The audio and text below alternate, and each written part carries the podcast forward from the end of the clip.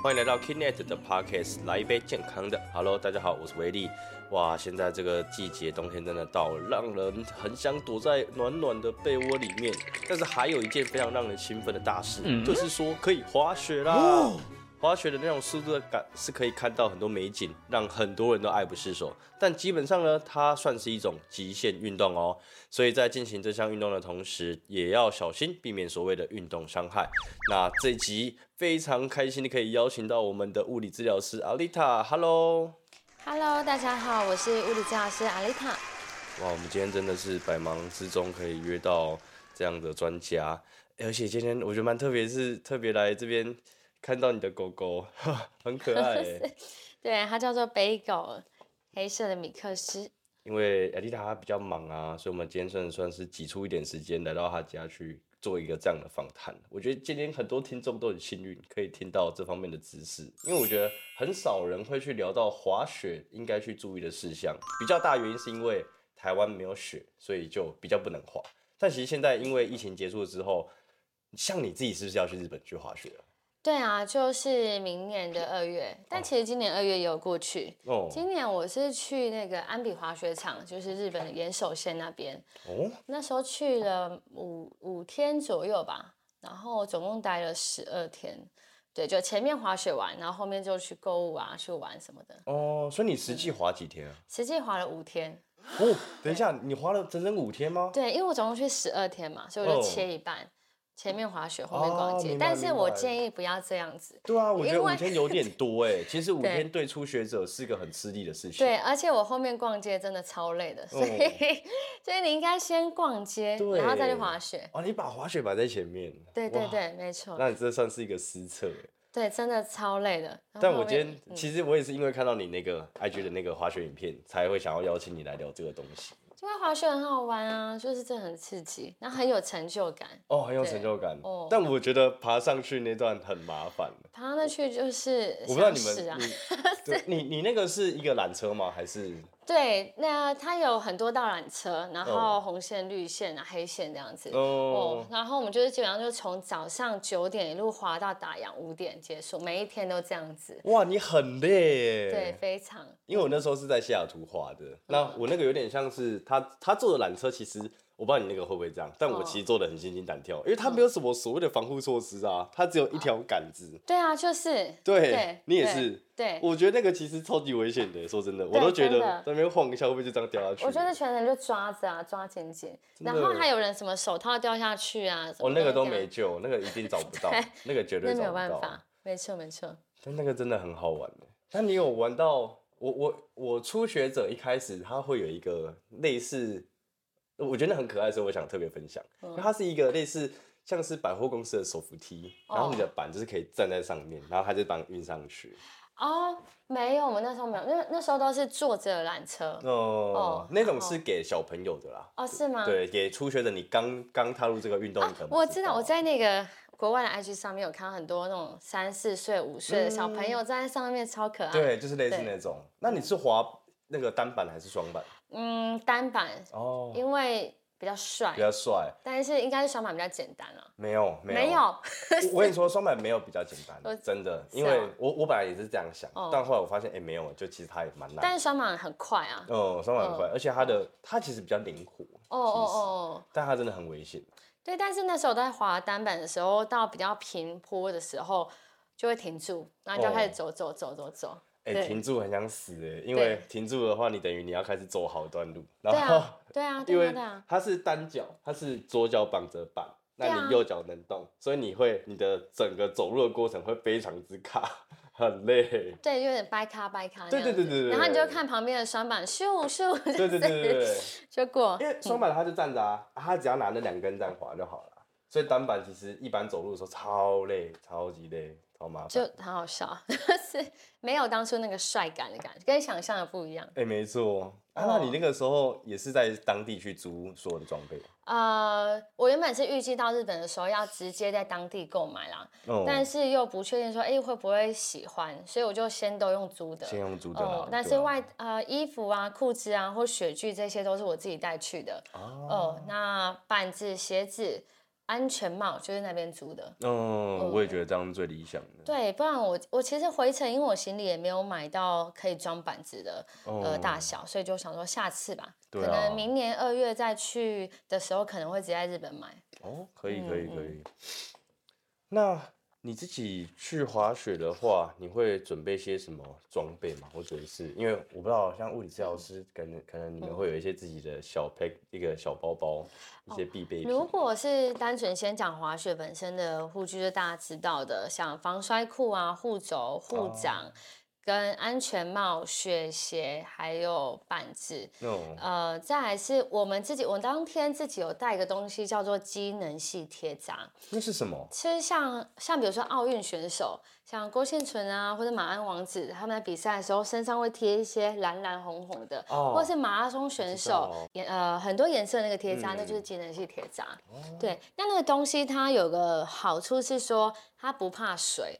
所以，比如说，哎，冰融化碰到你的贴布，它也不会掉下来。嗯，那它又没有药物成分，也不会过敏啊，等等的。呃，那我会用在像是在滑雪之前，你容易受伤的部位，我会先贴起来。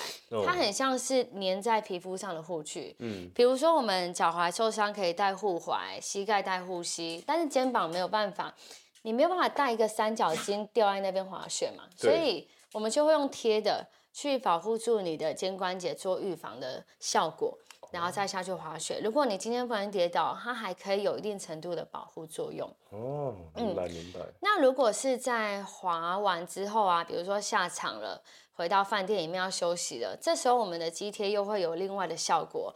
假设说他今天有血肿，比如说淤青了，肌内效贴布也可以帮他做消肿的功能。假设他有点微微的半脱位，哎。固定回去后，也可以再用肌贴再去做个加强等等的，嗯，所以它有非常多的效果跟功能。可是因为它是一个比较需要技术性的贴扎，所以大部分会是由物理治疗师来做操作。我也觉得，我我觉得那个一般人，我大概知道那是什么，因为之前在打篮球的时候，教练会帮我贴这个东西。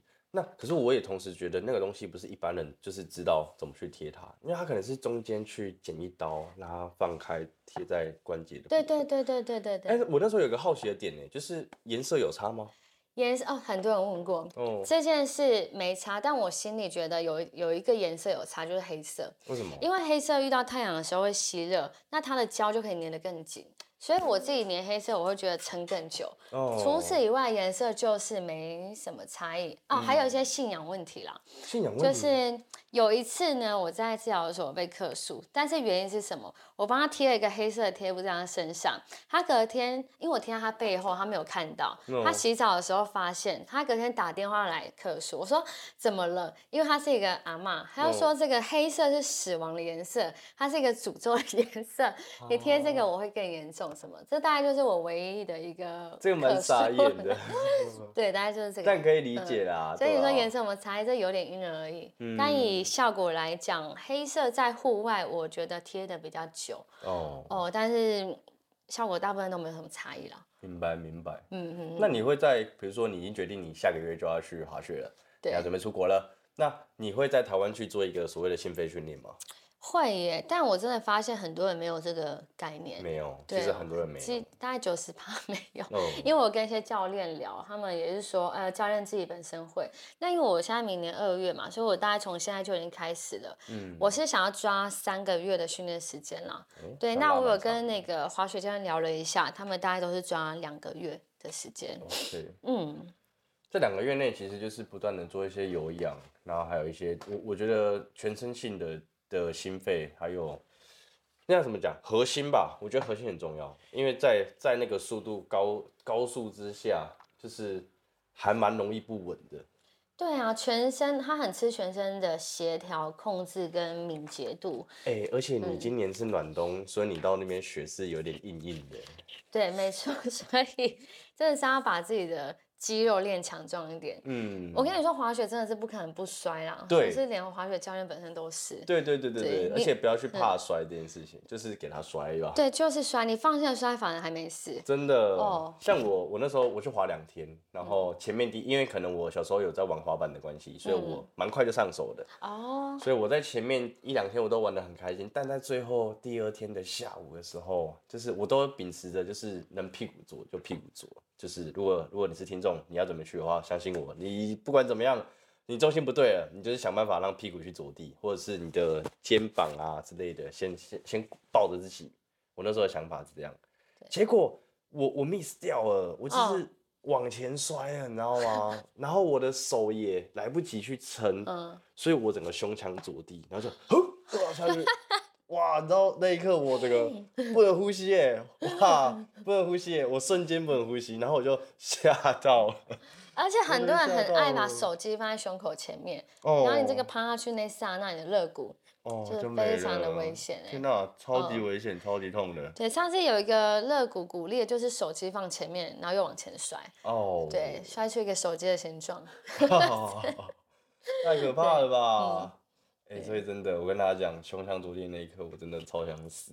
所以，哎，但我觉得还好，因为最棒的是，如果这件事情发生在第一天，那我是不是可能之后都会有一个阴影，就没有办法玩那么尽兴？对啊，我觉得好事是在最后一天的最后一刻，下午的时候。对对对，真是好险。对，还好前面是一个美好的回忆，这样子。对对对对对对。但其实虽然我二月滑完，我会有一种啊，还是不要玩好了。结果雪季到又想去，哦，就是又又爱又怕的一个运动嘛，我觉得。哎，真的，我觉得它可以说是又爱又怕。哦，而而且因为呃，我们物理治疗师又会比较容易。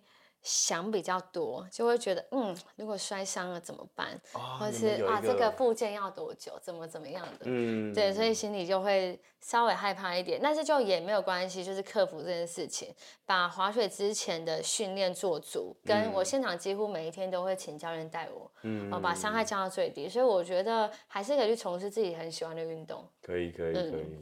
那双板跟单板的的训练上，在事前会不太一样吗？我觉得不太一样，是说，呃，双板它更需要我们的腿内外侧的肌力。应该说整体我们都会说核心下肢啊，但是比例上的分布，它在内外侧的控制是非常重要。外侧包含了我们的臀中肌，那内侧就是大腿内收肌的部分，因为它要去夹住这个板子，才不会有像呃，比如说像劈腿那种感觉，所以你的大腿内侧是会持续的出力的。那在单板的部分呢，我认为是在股四头肌，也就是大腿前侧的离心收缩控制是非常重要的，还有臀部啊核心也都是非常重要。呃，那我自己在二月滑下来的结结果，感觉也都是腿前侧的呃那种替退感是最明显的。所以像我在台湾目前的体能训练，大部分会针对这一块。并且是有点模拟滑雪的姿势去做一些负重的训练，这样子。哦，嗯，那可以，我觉得有这样的训练，到时候一定会比较轻松。对啊，真的，因为当当时在滑的时候，呃，其实是有点酸到，呃，需要休息，而不是说我今天太累啊，或者是我受伤了，而是肌肉的感受。所以，当你把你的整体状态准备好了，呃，绝对是可以大大降低这个运动伤害风险。嗯嗯，那我们来聊点轻松的。你那边好吃吗？那边东西？我们因为你在山上啊，山上真的很少吃的，又贵。哦，山山上确实是啦。不过我们那时候晚上啊，就是呃，因为受伤是没办法避免嘛，所以我们回饭店之后就是开始会喝一点酒。哦。对，让我我觉得真的建议可以滑完喝一点酒，因为身体可以很放松。嗯，就是。然后隔天哎醒来又可以开始。那我们那天晚上可能吃一些午餐呢？午餐你们雪场真的是就是那些 东西，就是便利商店里面的。雪场里面有餐厅哦，会有一些火锅啊，哦，就是咖喱饭什么的哦，我觉得很棒了。我的比较惨，下图那边是汉堡那类的东西啊。可是这么冷，就是所以你会想要喝热汤啊？对啊，有有玉米浓汤，对，火你那个比较开心哦，是这样哦，所以我因为我还没有去过西雅图的，我我那个真的是超级就是东西不会不好吃，也很好吃，嗯，但就是我会比较想要来个热汤，可是美国人不喝汤啊，就是汉堡、薯条、对啊，或者是最多最多热美式嘛，那就还 OK，对啊，但我就会觉得，你看你有咖喱，你有火锅可以吃，那多棒啊！哦，真的是对，真的是这样。然后下来之后，可能也会吃个，呃，但其实我蛮爱在学堂吃冰淇淋的。哦，真的吗？对，它虽然很冷，但是你在吃冰淇淋就会觉得。哦，好爽啊！的那种感觉。那你哎，你们有什么特别口味吗？就是因为我记得日本人最喜欢做一些很特别的冰淇淋。我觉得在日本最难忘应该就是抹茶跟那个鲜奶吧。哦，鲜奶。哦，我基本上每一天都会吃一到两只。哇，那个很好吃冰淇淋。我印象中的日本冰淇淋有一个最让我印象深刻是那个白色恋人。就是他把那个冰淇淋的部分弄成白色点那种奶奶对对对，然后他的饼干也是白色点的那个饼啊，有啊，就是一定要买回来的东西啊，哇，那个蓝色包装的，那个超棒的哦，然后带回来就是可以分食这样子，对对对对对对，没错必带必带，嗯。那如果说我今天真的在雪场中真的受伤了，我是可以做什么紧急的处理吗？如果是自己帮自己的话。呃，要有个观念哦，这叫做 P A C E，P A C E，P E A C E，OK，对，P 的话，我们就是在说，哎，呃，不晓得你有没有听过，就是说很多人以前会说，哦，我今天受伤了要冰敷这件事情，有，对，这个是很多年留下来，就是大家都知道的事情，但是其实在近几年呢，哎。他发明说受伤要冰敷的这个学者，他推翻了自己的理论。他告到他告诉大家是说受伤的不要冰敷。嗯，对，那这件事情就非常震惊这整个医疗界，就是说自己推自己耶。对对，这是很不容易的，因为你今天一个医疗人员说，我我讲的是以前的概念是不对的，这是很不容易的。对，那所以他现在呃会特别强调，就是说不需要冰敷。可是什么时候可能需要？你非常痛的时候，你想要止痛，你可以暂时先用冰敷把这个疼痛降下来。哦。但是你没有这么疼痛的时候。你就不需要刻意的去做冰敷的动作，嗯，因为冰敷它会同时让好的跟不好的物质都停止下来。可是有适当的发炎反应，其实是可以让这个恢复效果变快的。那所以现在最新的说法就是 P A C E。当你自己受在雪场受伤的时候啊，P 是指保护。呃，大概前三天尽量减少受伤部位的活动，但是这个活动又不是过度休息，不是你每天躺在那边都不动哦，而且你要看一下你的疼痛状况，呃，没有那么痛的时候，你适时的活动。反而，哎，它恢复又会更快一点。那一是指抬高，假设你是脚踝扭伤，那你就躺着的时候把脚垫高于心脏以上的高度，它的血肿就会回流，可以降低肿胀的问题。嗯，A 的部分是避免吃消炎止痛药。哎，这句话其实避免吃消炎止痛药，对，这是也是非常推翻原本的讲法。嗯，但什么时候可以吃？初期。出血你很痛的时候，你先吃先压下来没关系。嗯啊，但是刚刚有提到发炎是有助于恢复的，所以你避免长时间一直吃，吃到它好为止是不需要的。只有在你很痛的时候的初期可以吃而已。嗯，再来是 C，就是指加压，比如说你的关节有水涨、水肿啊，或是肿胀，可以用弹性绷带去加压受伤的部位。那最后的一就是卫教。就是回台湾来寻找专业的物理治疗师啦。哦，明白明白。嗯，那通常这个时候就是会帮你去做一些知识上的调整，就是回来找你。没错没错，我这边接滑雪的人大概分三个时期嘛，一个是在雪季前，他们先把原本受伤的东西处理掉，跟搭配一些体能训练。那在雪季中呢，就是会在呃明年二月会在汤泽的地方。的雪场去提供教育的训练啊，或是体能的训练跟一些防护知识知识的分享。再来是雪季结束后，哦，那一波大概会是从二月、三月、四月、五月一路到六月，都会遇到滑雪的受伤的客人会过来。哇，这么长哦！哦，所以其实拉蛮久的。没错，所以大概一整年都可以。是 不到滑雪的呃客户在前中后这样子，是哦。那一般的人，因为他们滑的时间没那么长，可能滑个两天三天就就回台了。对，就回台。所以我刚刚听到你说你滑五天，我真的吓到。对，五天应该算是蛮久，以第一次滑来讲。超铁腿的吧？对，很硬哎，完全不行逛街。嗯，最后一天有一种啊，我为什么在这里的感 觉？我的脚已经不是我的脚了。对，不是我的脚，没错。嗯啊，那就是可以跟大家聊聊，就是说运动伤害它这样的治疗是需要多久嘛？比如说像我滑雪刚回来，然后受伤了，那当然说我知道可能是依情况而定，但基本上你会拉多长时间去治疗一个客户？呃。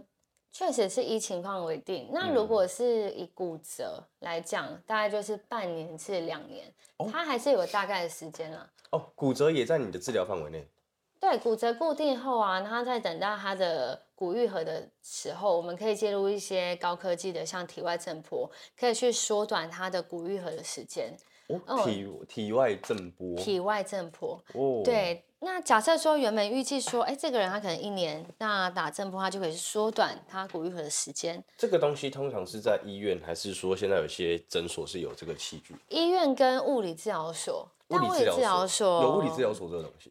对对对，物理治疗所没有每一家都有，嗯因为它的仪器引进成本大概就是以百万为起跳，哦，所以它的成本是比较高的。那基本上在医院大致上都都是会有的。嗯嗯，哎，这个目前市面上物理治疗所这个东西有很多人在做吗？物理治疗所。呃，现在近五年已经越来越多了，但老实说，以整体来讲还是不多。嗯这概念是像说，像民俗推拿，台湾有三十万个人。哎哎，对对对，那是在台湾的话呢，物理治疗师一千多个人。嗯，所以这个比例就是非常明显的悬殊，因此也很多人不知道物理治疗所是什么。呃，民俗推拿这个东西跟你们其实有点异曲同工之妙，就是你们其实在做的治疗是有一点类似，只是它可能是属于。就是你们是属于比较科学的范畴啊。嗯，对，可以这么说。可能民俗推拿他们会是以经验传承，就是一代、二代、三代把经验传承下来。那我们的话会是从呃医学院毕业，自己的徒手技术这样子。那你们在上课的过程中，你们会去了解到民俗推拿他们的这个专业专业性吗？嗯，我觉得还是要尊重各自的专业，也要去了解对方的专业。嗯，嗯，然后不带批判跟攻击。当然，因为毕竟我们有一点点算是。呃，有点接近同业的感觉。对对，那像我自己也会去看一些呃整复啊，或者推拿，因为我想要去了解，哎，对方的专业是在做什么？哎，那我们有什么不足的，或是哎，我们跟他的差异是什么？都是不排斥的，就是尊重不同的专业的存在。那可能在物理治疗师的部分，呃，运动治疗会是我们呃。蛮经常会介入的一个治疗内容。这个嘛，运动治疗算是你们第一个会最常遇到的事情。第二个应该就是所谓的附件，对不对？嗯，就是物理治疗有。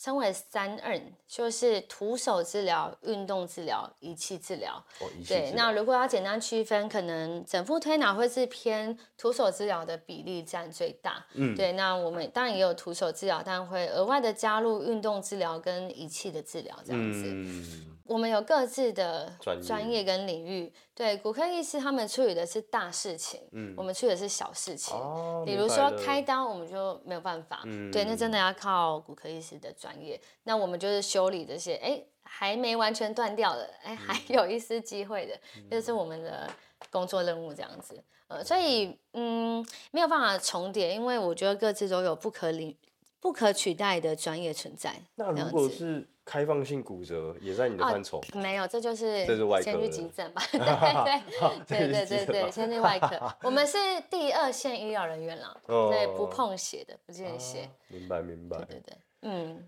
哇，我觉得今天今天这个话题还蛮有意思。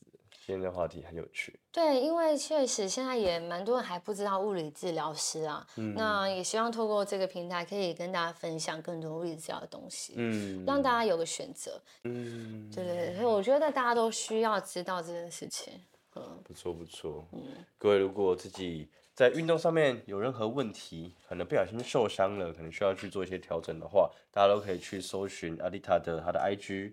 诶，这边也念给大家听好，各位可以去搜寻一下 A L I T A 底线 P T，可以去多了解一些更多的物理治疗的相关内容。那滑雪呢，本身是一件非常吸引人又非常有趣的运动，切记在执行执行这项运动的时候，一定要在一定要做一些所谓的事前准备哦。那在滑雪的同时，也一定要特别的去注意安全，才可以开开心心的出门，平平安安的回家。那今天也真的再次感谢物理治疗师阿丽塔。